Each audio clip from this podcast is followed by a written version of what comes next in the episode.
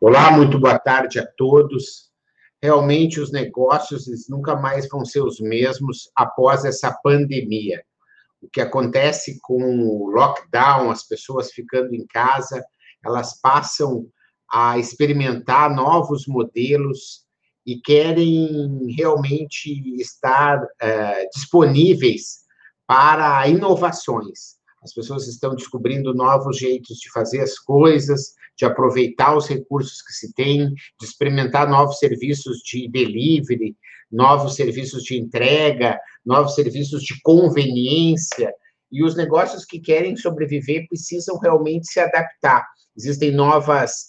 exigências, por exemplo, a questão da segurança, de você conseguir mostrar que você está fazendo tudo aquilo que for necessário para garantir que uma entrega não vai ser contaminada, de que uma, se isso acontece numa lavanderia, isso pode acontecer numa sapataria, num restaurante, num Uber, num táxi, enfim, todas as empresas, todos os negócios precisam estar agora de olho nesse requisito da segurança, na confiabilidade, também é importante entender que os clientes estão cada vez mais exigentes, precisando muitas vezes de um tipo de atendimento que é muito específico. Por exemplo, ah, eu moro num. sou uma pessoa de idade que moro num apartamento e esse apartamento tem uma série de regras no condomínio, e eu preciso que a entrega precise aceitar e entender essa limitação, porque ela é uma pessoa de idade que não vai conseguir descer, não tem o serviço de recepção lá embaixo, quer dizer, as pessoas, as empresas precisam cada vez mais ser flexíveis no sentido de conseguir entender os seus clientes, entender que seus clientes estão cada vez mais exigentes e precisando de algumas necessidades.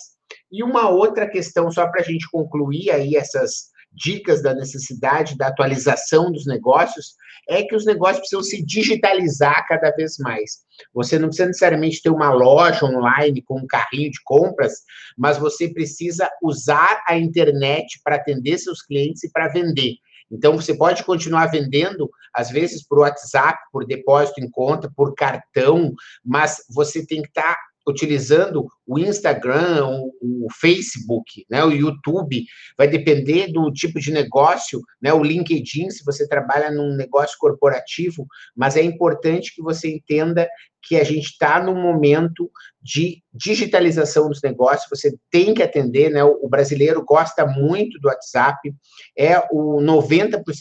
dos brasileiros acessam o WhatsApp 10 vezes ao dia, enfim, você tem que estar tá com esse seu produto ou seu serviço adaptado para isso, se você quiser sobreviver a essa crise, tá bom? O meu nome é Marcelo Pimenta, sou professor de inovação, e se você quiser mais informações como essa, você pode acessar marcelo.pimenta.com.br. Muito obrigado.